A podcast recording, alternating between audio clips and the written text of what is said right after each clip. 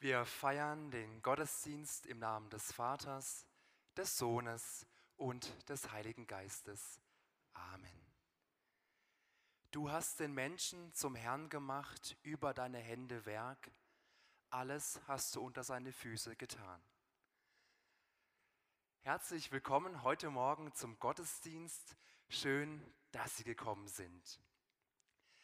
Der heutige Gottesdienst ist auch wie die beiden letzten Gottesdienste ein spezieller. Rein optisch sieht man schon, man muss leider wieder auseinandersitzen, man darf nicht nebeneinander sitzen und auch den Gesang. Beim ersten Lied haben wir eine kleine Ausnahme gemacht, aber leider, leider müssen wir bei den nächsten Liedern einfach mit dem Herzen kräftig und laut mitsingen, aber leider muss die Stimme noch ein bisschen warten, bis wir wieder ganz offiziell laut und kräftig singen dürfen. Heute geht es mit dem Thema Glauben weiter. Wenn Sie vor drei Wochen, glaube ich, war das, den Podcast gehört haben, da hat die Predigtreihe begonnen zum Thema Glauben. Was ist eigentlich Glauben? Was bedeutet es, wenn wir vom Glauben sprechen? Ich kann zum Beispiel sagen, ich glaube, dass morgen die Sonne scheint. Da drücke ich damit aus, so hundertprozentig weiß ich es nicht, ob morgen die Sonne scheint. Ich gehe einfach mal davon aus. Aber wenn die Bibel von Glauben redet, dann meint sie nicht dieses Nichtwissen, dieses Erahnen, sondern die Bibel meint mit Glauben Vertrauen. Wenn Glauben in mein Leben kommt, wenn ich an Gott glaube, dann lege ich mein Vertrauen auf Gott und sage, Gott, du sollst mit mir durch das Leben gehen. Dass Gott mein Leben in seiner Hand hält, dass ich ihm vertrauen darf. Das ist, was wir unter Glauben verstehen. Heute soll es darum gehen, was glauben wir eigentlich? Was genau macht uns als Christen aus? Was sind diese tiefsten Grundüberzeugungen, was uns mit den Christen auf dieser Welt gemeinsam vereint? Was glauben wir eigentlich? Beim Apostel Paulus, da lesen wir im Römerbrief, wenn du mit deinem Mund bekennst, dass Jesus der Herr ist, und wenn du in deinem Herzen glaubst, dass Gott ihn von den Toten auferweckt hat, dann wirst du gerettet werden.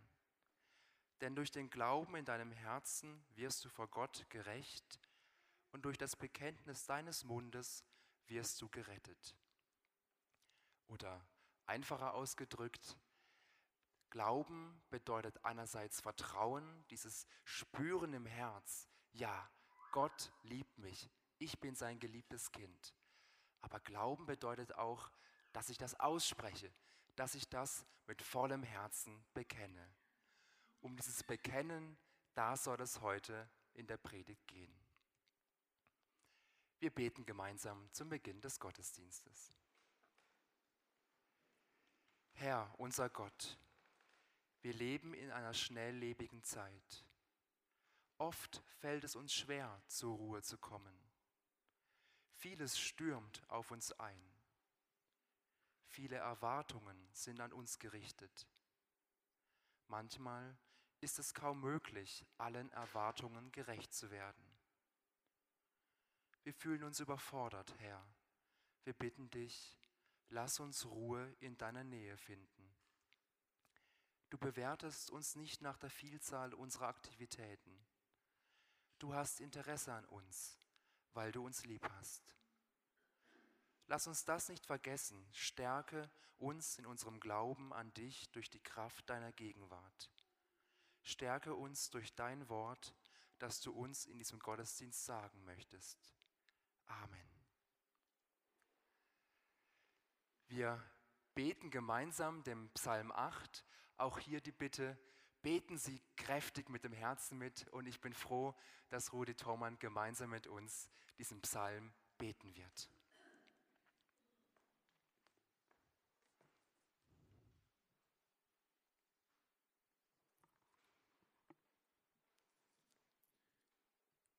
Herr, unser Herrscher, herrlich ist dein Name auf der Erde. Deine Herrlichkeit zeigt sich am Himmel. Kinder und Säuglinge hast du gelehrt, dich zu loben.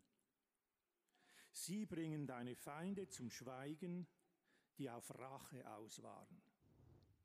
Wenn ich den Himmel betrachte und das Werk deiner Hände sehe, den Mond und die Sterne, die du an ihnen Platz gestellt hast, wie klein und unbedeutend ist da der Mensch, und doch denkst du an ihn und sorgst für ihn. Denn du hast ihn nur wenig geringer als Gott gemacht und ihn mit Ehre und Herrlichkeit gekrönt. Du hast ihn über alles gesetzt, was du erschaffen hast, und ihm die Vollmacht über alles gegeben. Die Schafe und die Rinder und alle wilden Tiere, die Vögel am Himmel, die Fische im Meer und alles, was in den Meeren schwimmt. Herr, unser Herrscher, herrlich ist dein Name auf der Erde.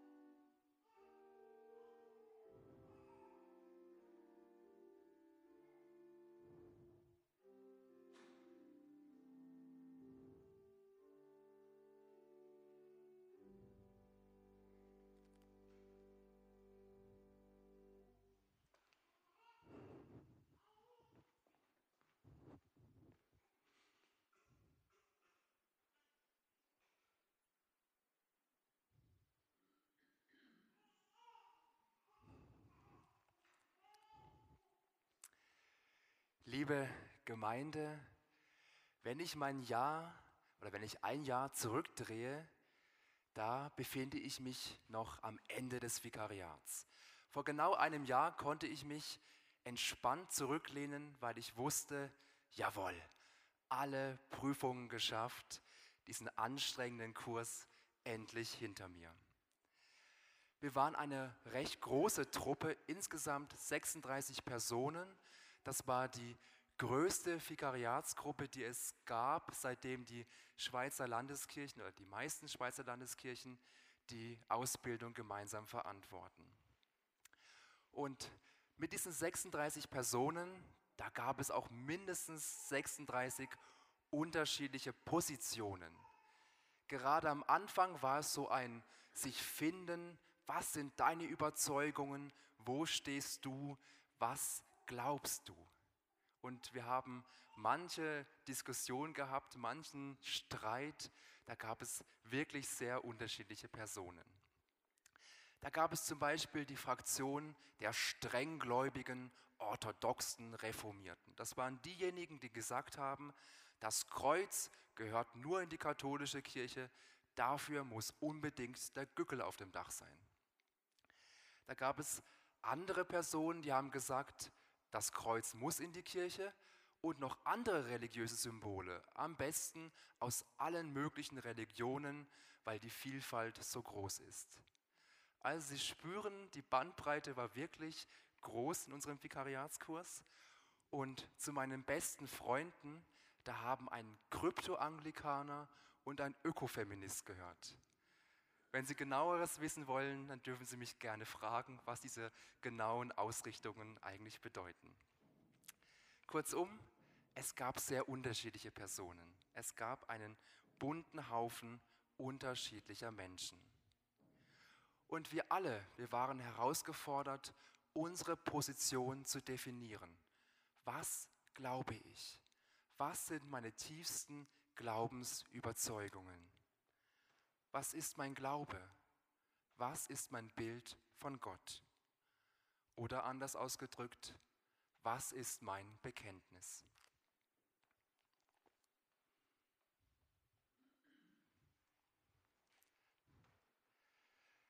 Das führt mich zu der Frage, warum braucht es eigentlich ein Bekenntnis?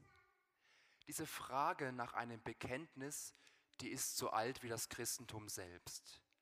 Die Jünger, die damals mit Jesus unterwegs waren, die mussten sich diese Frage noch nicht stellen. Für sie war einfach klar, Jesus erzählt uns, was wahr ist, was stimmt. Und sie hatten die jüdischen Überlieferungen. Sie hatten unter anderem die zehn Gebote und einen Haufen andere Gebote. Also für sie war klar, das jüdische Bekenntnis, das ist mein Bekenntnis. Und Jesus stellt sich bewusst in dieses Bekenntnis. Er wird einmal gefragt von den Schriftgelehrten, das waren die damaligen Theologen, was ist eigentlich das wichtigste Gebot? Das war eine kleine Falle, die sie Jesus gestellt haben. Sie wollten schauen, ob Jesus wirklich auf dem Boden der Bibel steht. Und Jesus antwortet, Höre, o Israel, der Herr unser Gott ist der einzige Herr. Das ist bis heute das Glaubensbekenntnis, das die Juden haben. Gott ist der einzige Herr und Jesus stellt sich in diese Tradition. Nachdem Jesus gestorben, gekreuzigt und wieder auferstanden ist und wieder zurück in den Himmel gegangen ist, dann kamen weitere Fragen auf bei den ersten Christen. Und die ersten Christen haben ein weiteres Bekenntnis zu diesem ersten Bekenntnis hinzugefügt. Jesus Christus ist der Herr. Also für die ersten Christen ist Gott der einzige Herr und in Ergänzung dazu auch Jesus Christus ist der Herr. Auch er bekommt diesen göttlichen Status. Die Jahre gingen weiter und diese zwei Sätze wurden wieder erweitert. Und am Schluss gab es dann diese Dreieinigkeitsformel. Ich glaube an Gott, den Vater, an Jesus Christus, den Sohn und an den Heiligen Geist. Das ist ein frühes Bekenntnis, das die ersten Christen formuliert haben. Wenn man Kirchengeschichte studiert, dann merkt man, die Kirchengeschichte ist voller Streitigkeiten, voller Auseinandersetzungen, voller Diskussionen und es gab riesige theologische Streitigkeiten. Wie ist das eigentlich mit Jesus und Gott? Wer von beiden ist jetzt Gott? Wer von beiden ist jetzt Mensch? Wie ist das Verhältnis zwischen den beiden? Und im Laufe der Jahrhunderte entstanden immer mehr Glaubensbekenntnisse, wo einerseits gesagt wurde, was gilt, und andererseits gesagt wurde, was eben nicht gilt, was falsch ist.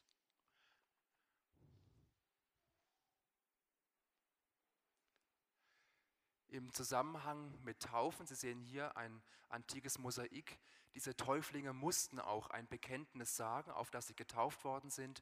Und in diesem Zusammenhang entstanden unter anderem auch diese Bekenntnisse. Also dass klar war, der Täufling wird auf dieses Bekenntnis getauft.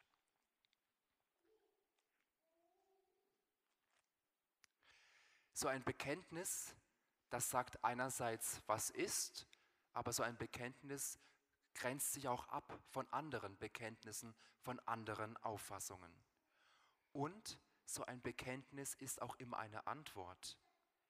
In Jesus Christus, da bekennt sich Gott zu uns Menschen. Und daher dürfen wir uns als Christen auch zu Gott bekennen.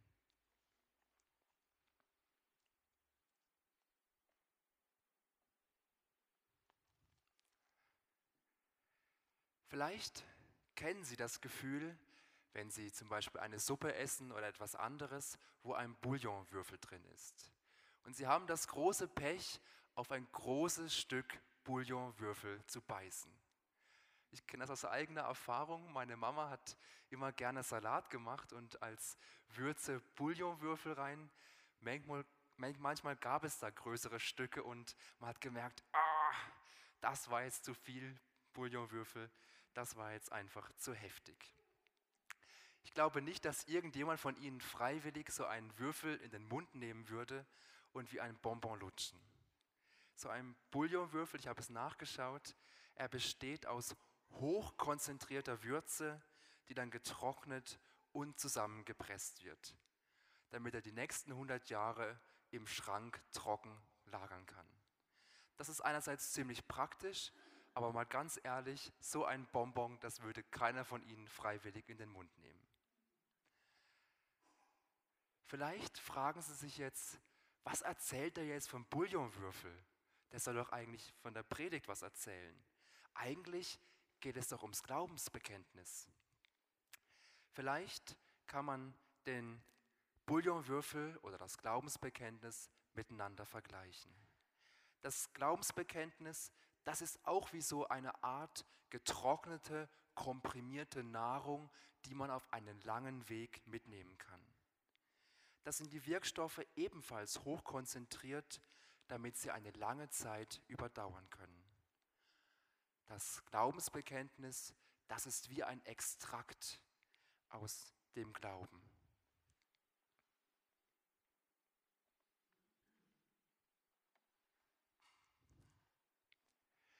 Im Glaubensbekenntnis, da hält die Kirche fest, was wichtig ist, woran sie glaubt, in einer komprimierten, in einer zusammengefassten Version.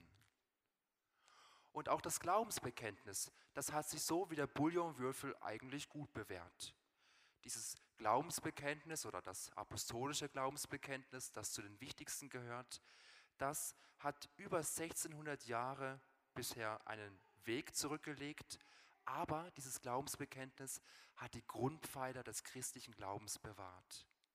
Und es ist heute das Bekenntnis, das alle Kirchen im Westen als gemeinsames Bekenntnis haben. Dieses Glaubensbekenntnis, das verbindet uns unter anderem mit der römisch-katholischen Kirche, aber auch mit vielen anderen Kirchen aus dem Westen.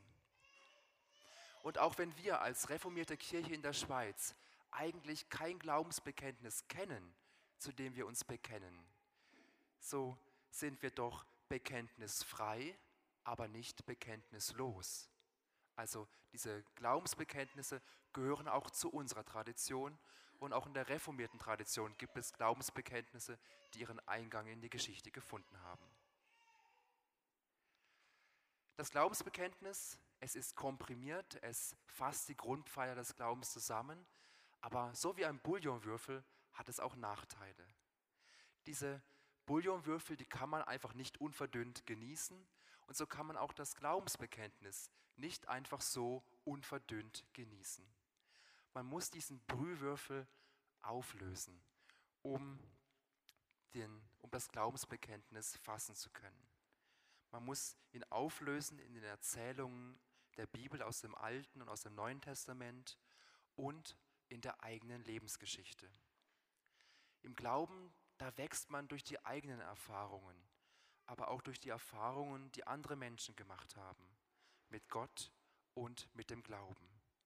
Und nur wenn es uns gelingt, diesen Glaubenswürfel oder diesen Bouillonwürfel aufzulösen, dann kann dieses Glaubensbekenntnis nahrhaft werden. Dann kann es verständlich und erfahrbar werden.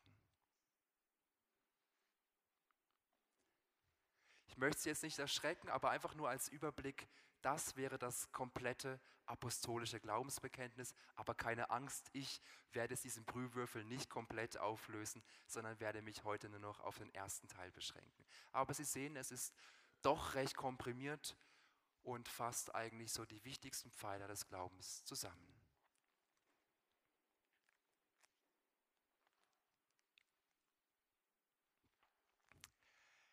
Ich hoffe sehr, dass Sie jetzt vor lauter Bouillonwürfel und Suppe und Salat nicht schon Hunger bekommen haben. Aber ich werde jetzt, wie schon gesagt, im letzten Teil der Predigt mich auf den ersten Teil des Glaubensbekenntnisses oben konzentrieren. Auf den Teil, der Gott als den Vater und allmächtigen Schöpfer des Himmels und der Erde bekennt. Wenn ich an Gott denke, dann kommen mir unterschiedliche Bilder. Und wenn Sie an Gott denken, dann gibt es vielleicht Erinnerungen oder Bilder, die Sie an Ihren eigenen Vater erinnern. Wenn wir ein Bild von Gott haben, dann kommt oft das Bild von einem lieben alten Opa oder von einem lieben alten Vater. Dieser liebe alte Opa, er hört geduldig zu, er lächelt, er hört sich die Probleme an, die Sorgen, die man hat, und er sagt dann am Schluss, mach es so, wie du es am besten findest. Das ist so ein Gottesbild, was viele Menschen von Gott haben. Der liebe alte Opa, der oben im Himmel sitzt und gnädig und gütig runterlächelt. Aber es gibt manchmal auch eine andere Vorstellung von Gott. Der strenge Vater, der mit ja, kritischen Augen alles betrachtet, was wir Menschen machen, der jede Verfehlung gleich bestraft, der alle Taten genau beobachtet und einem immer wieder vorhält, was man alles falsch gemacht hat. Und wehe, wenn ich nicht Leistung gebracht habe. Wehe, wenn ich nicht das gemacht habe, was er wollte. Und Anerkennung bekomme ich nur, wenn ich das gemacht habe, was er wollte oder was er möchte. Wir spüren, so wie mein Gottesbild ist, so wie ich mir Gott vorstelle, das steht in einer direkten Beziehung zu mir selbst. Wenn Gott weit weg ist und ich denke, dass er mir nicht zuhört, dann brauche ich von ihm auch keine Hilfe zu erwarten. Und wenn Gott ein strenger Vater ist, dann kann es sein, dass ich irgendwann mal mich von diesem strengen Vater lösen möchte und nichts mehr mit Gott zu tun haben möchte. Aber woher weiß man eigentlich, welche Vorstellung von Gott jetzt die richtige ist? Schließlich kann ich ja Gott nicht einfach sehen, wie ich andere Menschen sehen kann. Und wenn ich weiterdenke, heißt es nicht in den zehn Geboten, du sollst dir kein Bild machen von Gott? Und wenn ich mir doch ein Bild von Gott mache, wer sagt mir eigentlich, dass es stimmt, dass ich auf der richtigen Spur bin? Es wird deutlich bei diesem Nachdenken, Gott muss sich selbst zeigen. Gott muss sich selbst mir offenbaren und sagen, wer er eigentlich ist. Und ich finde, das Großartige am christlichen Glauben ist, dass, dass Gott genau das macht, dass Gott sich uns Menschen gezeigt hat. Und dass Gott in der Bibel uns zeigt, dass Gott erfahrbar und erlebbar ist und dass Gott etwas über sich selbst aussagt. Ich glaube an Gott, den Vater. So beginnt das, das Glaubensbekenntnis und dieser erste Satz, er beschreibt schon einen wichtigen Wesenszug von Gott. Die Bibel beschreibt, wie Gott sich um uns Menschen kümmert. Beim Propheten Jesaja, da lesen wir, wie Gott sich um sein Volk sorgt. Hm? Beim Propheten Jesaja heißt es: Von Anfang an habe ich euch getragen, seit eurer Geburt sorge ich für euch ich bleibe derselbe. Ich werde euch tragen bis ins hohe Alter, bis ihr grau werdet. Ich, der Herr, habe es bisher getan und ich werde euch auch in Zukunft tragen und retten. Das ist eine Zusage, die primär dem Volk Israel in der damaligen Zeit gilt, aber diese Zusage, sie gilt jedem Einzelnen von uns. Gott sorgt sich für uns. Gott kümmert sich. Und Gott er möchte in einer persönlichen Beziehung zu uns leben. Aber Gott zwingt uns seine Freundschaft eben nicht auf. So wie ein guter Vater, der für seine Kinder sorgt, der ihnen Orientierung bietet, der sie beschützt, diese Beziehung, die wünscht sich Gott auch für uns Menschen und mit uns Menschen. Und gleichzeitig ist Gott ein Gott, der seine Freundschaft nicht aufzwingt. Natürlich könnte er mit dem Finger schnipsen und wir würden ihm gehorchen. Aber Gott bietet uns seine Freundschaft an und überlässt uns die Freiheit, ob wir in dieser Vater-Kind-Beziehung leben wollen oder nicht. Gott lässt uns die Wahl in seiner Liebe. Wir blättern weiter und im Neuen Testament, da lesen wir bei Jesus, der uns diesen liebenden Vater näher bringt. Da lesen wir in der bekannten Geschichte vom verlorenen Sohn,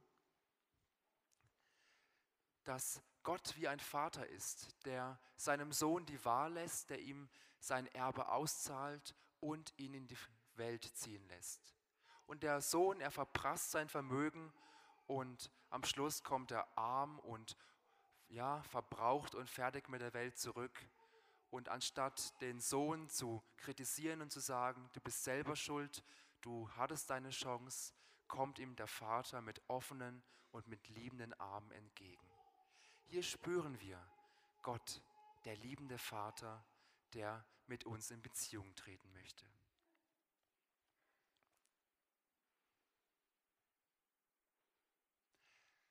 Ich glaube an Gott, den Allmächtigen.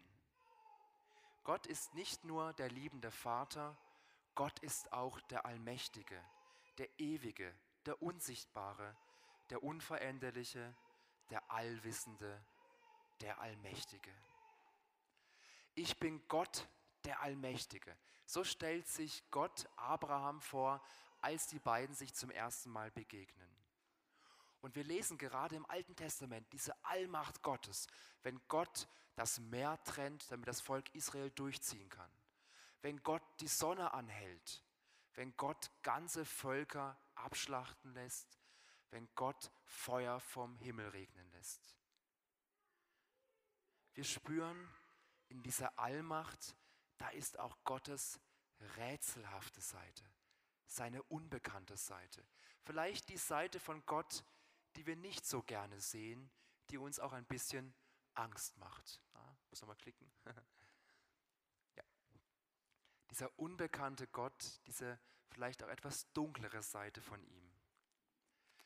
Und auch da stellen sich Fragen, wenn Gott der Allmächtige ist, wenn Gott alles in der Hand hat, warum verhindert er nicht das Böse? Warum lässt Gott Leid zu? Warum lässt Gott zu, dass Menschen sterben müssen, dass Krankheit und Tod in dieser Welt noch nicht besiegt sind. Auch da spüren wir, dass Fragen sind und dass in Gottes Allmacht noch etwas ist, was wir nicht begreifen können.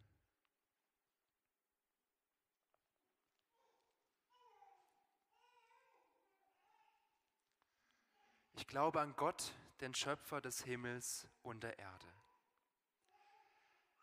Wenn wir die Bibel lesen, dann ahnen wir, Gott ist zwar der Allmächtige, aber Gott hat sich selbst in seiner Allmacht eingeschränkt. Und dieser erste Schritt, seine eigene Macht zu beschränken, bestand darin, dass Gott den Menschen geschaffen hat. Und zwar als freies Wesen, als selbstdenkendes Wesen. Gott hätte ein Wesen schaffen können, das genauso funktioniert, wie er möchte. Aber Gott beschränkt sich selbst in seiner Allmacht, indem ein Wesen schafft, das zur Freiheit berufen ist, als freies, als souveränes Menschwesen. Gott, er wollte eben ein Gegenüber, er wollte keinen Sklaven.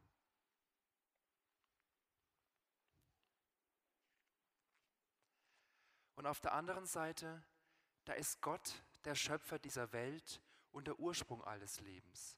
Gott, er ist eigentlich niemandem Rechenschaft schuldig.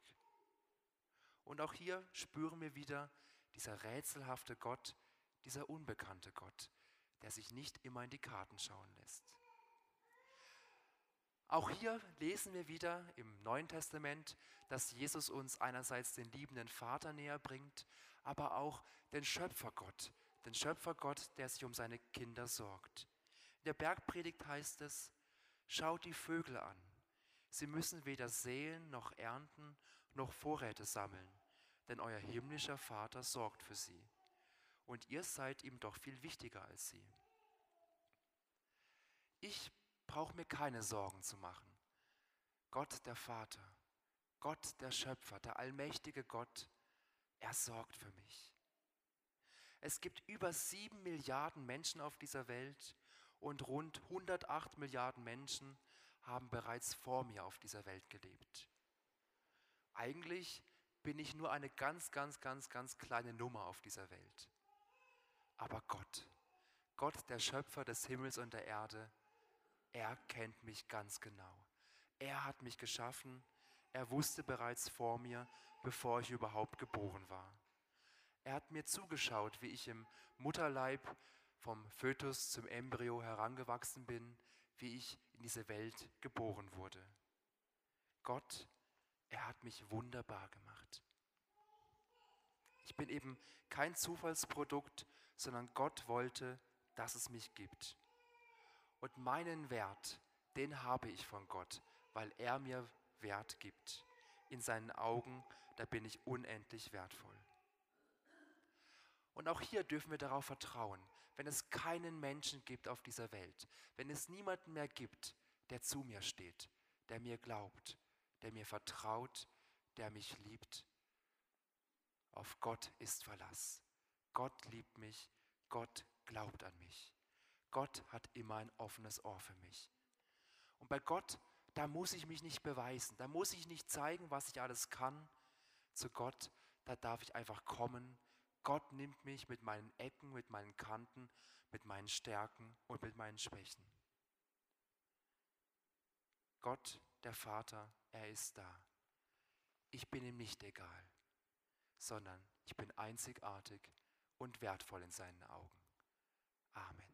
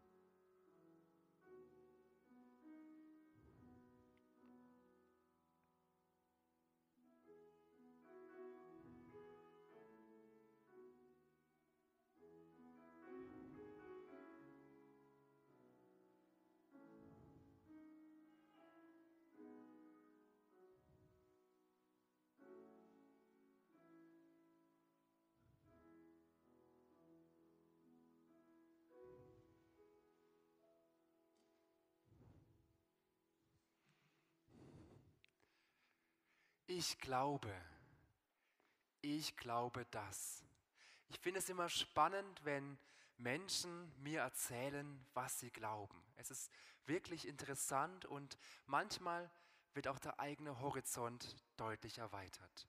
Und es freut mich außerordentlich, dass heute Rudi Thomann sich bereit erklärt hat, die Frage zu beantworten. Ich glaube. Vielen Dank, Rudi.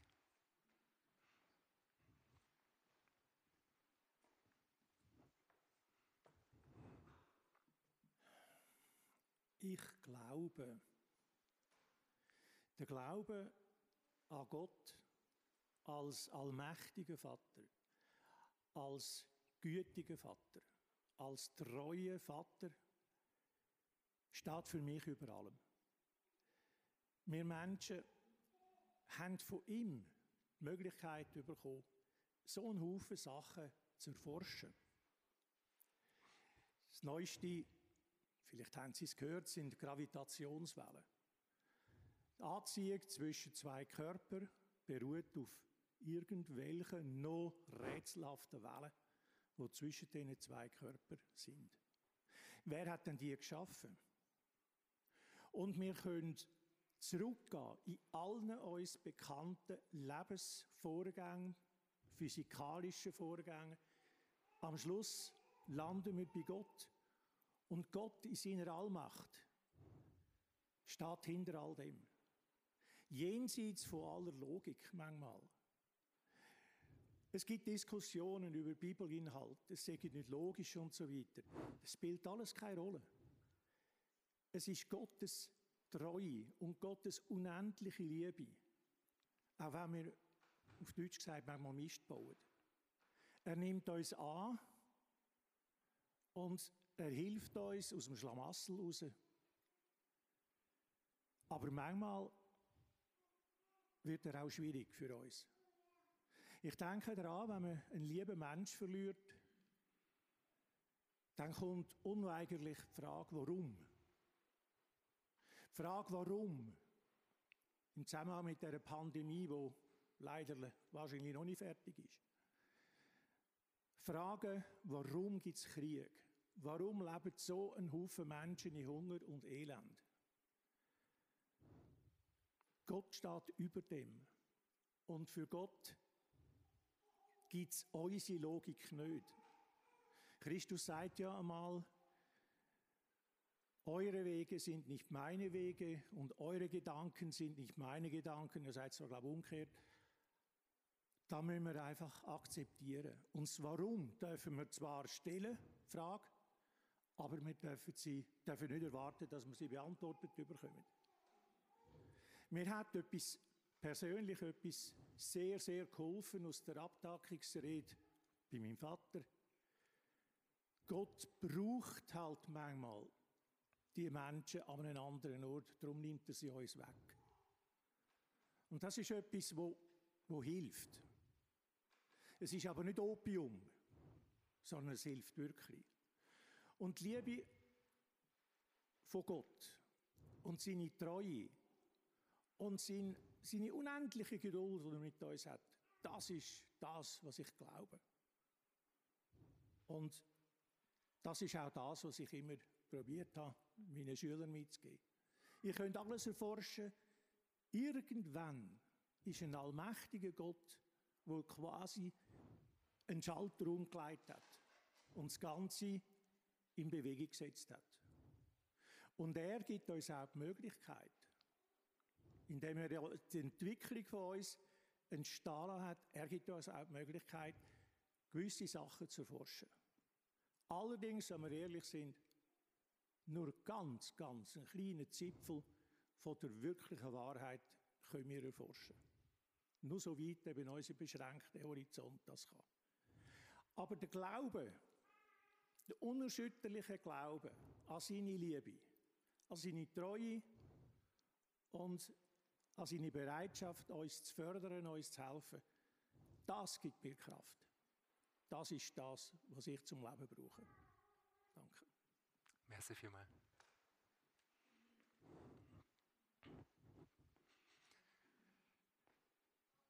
Wir wollen das Bekenntnis singen, auch wieder leider hier die Erinnerung, singen Sie es kräftig mit dem Herzen mit. Tabea Opitz und Nadine Barandun werden uns das Lied mit uns gemeinsam singen.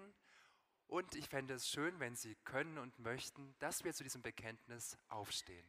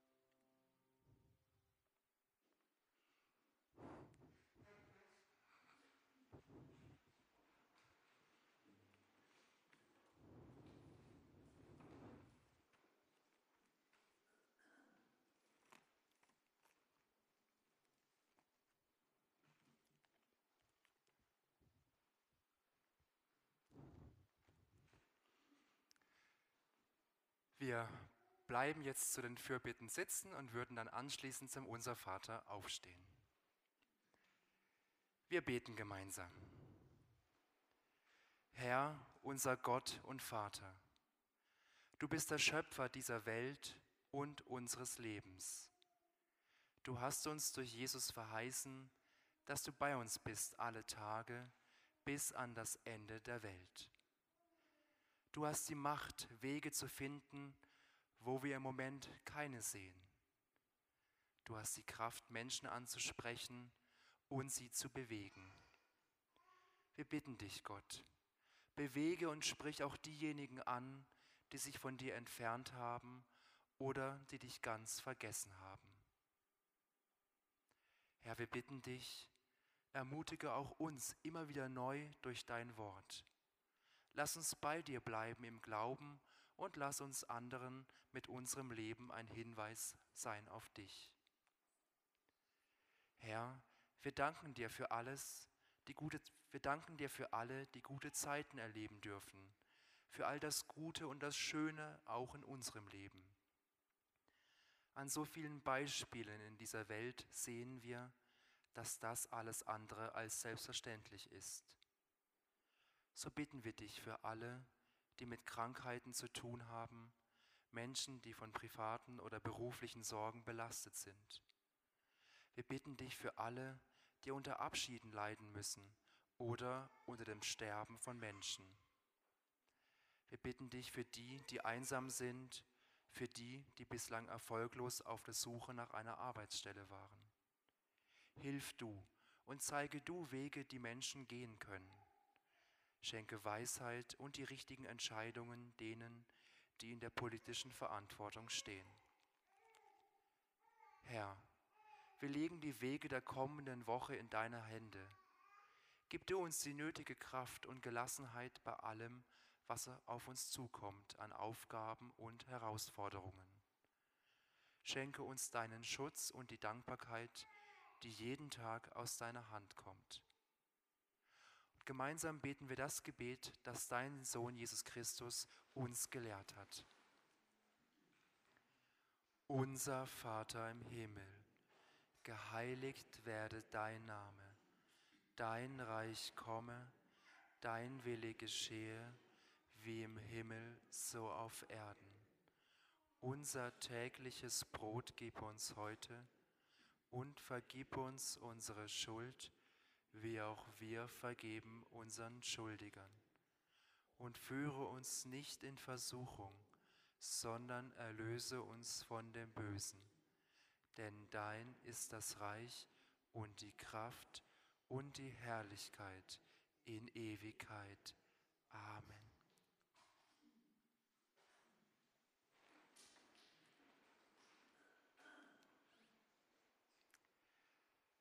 Am 9. Juni, da mussten wir Abschied nehmen von Frau Lotte Meyer. Frau Lotte Meyer war zuletzt, wohnhaft, war zuletzt wohnhaft gewesen an der Niederwieder Straße 13b in Wohlen.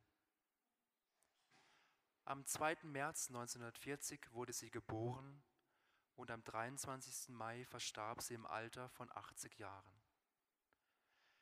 Die Abdankung stand unter dem Wort aus dem ersten Samuelbuch. Ein Mensch sieht, was vor Augen ist, der Herr aber sieht das Herz an.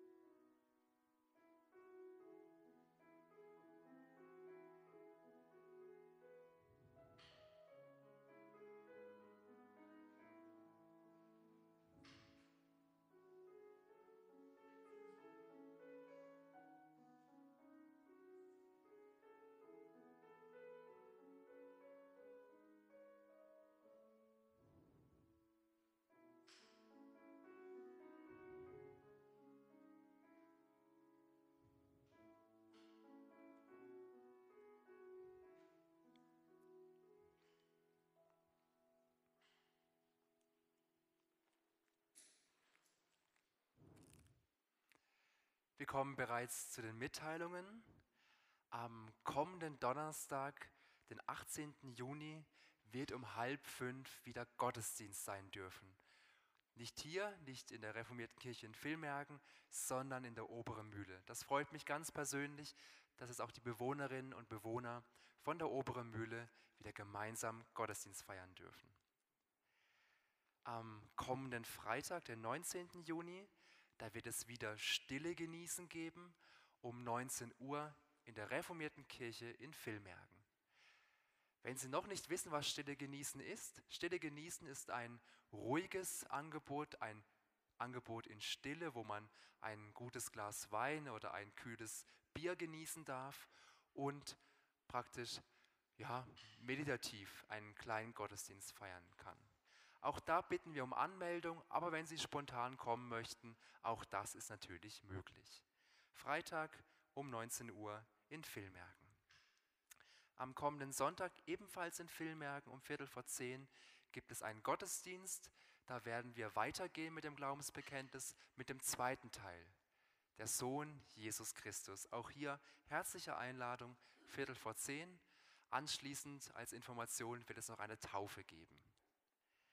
Dann darf ich noch ganz herzlich einladen zur Zeitinselzeit mit Pfarrerin Sabine Herold, die auch wieder stattfinden darf. Ich glaube am 27. Juni. Es muss ein Samstag sein. Draußen am Ausgang liegen Flyer parat. Herzliche Einladung, auch dieses Angebot wieder anzunehmen. Also Sie spüren, so langsam kehrt die Normalität zurück, auch wenn wir noch gewisse Vorsichtsmaßnahmen treffen dürfen. Es ist doch irgendwie Licht am Ende des Tunnels. Ich darf mich ganz herzlich bedanken bei unseren ja, beiden Sikristinnen, dankenswerter bei ähm, Barbara Konrad, die heute den Dienst getan hat, mit Unterstützung von Brigitte Stutz. Vielen Dank euch beiden für den Dienst. Dann den beiden Musikerinnen, Tabea Opitz und Nadine Barandun, auch Dankeschön für die Unterstützung. Raphael Mauch für die Technik und Rudi Thommann für die Psalmlesung und vor allem das Glaubensbekenntnis. Es erfordert wirklich viel Mut, das vor der Gemeinde zu bekennen, aber ich glaube, wir haben alle davon profitiert. Vielen Dank dafür, Rudi. Merci vielmals. Die Kollekte vom heutigen Gottesdienst ist bestimmt für die Flüchtlingsarbeit des HEX im In- und Ausland. Das HEX ist das große schweizerische reformierte Hilfswerk, das Menschen im Inland und im Ausland hilft. Und ja, der Kanton oder die Kantonalkirche hat die heutige Kirche, äh, die Kollekte festgesetzt und es würde uns freuen, wenn Sie diese wertvolle Arbeit unterstützen möchten für das Hex. Vielen Dank dafür. Wir kommen bereits zum letzten Lied, zum Ausgangslied. Komm Herr, segne uns. Auch hier wieder kräftig mit dem Herzen mitsingen. Gott hört auch das. Dafür oder damit können wir ihn auch loben. Komm Herr, segne uns.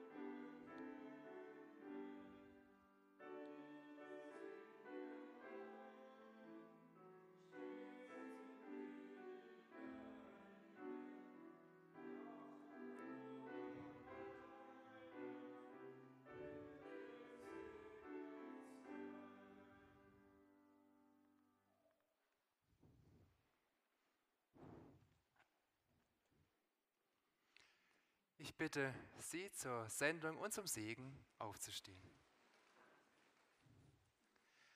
Der Apostel Paulus schreibt im Epheserbrief, so ahmt nun Gott nach als geliebte Kinder und wandelt in der Liebe, wie auch Christus uns geliebt hat.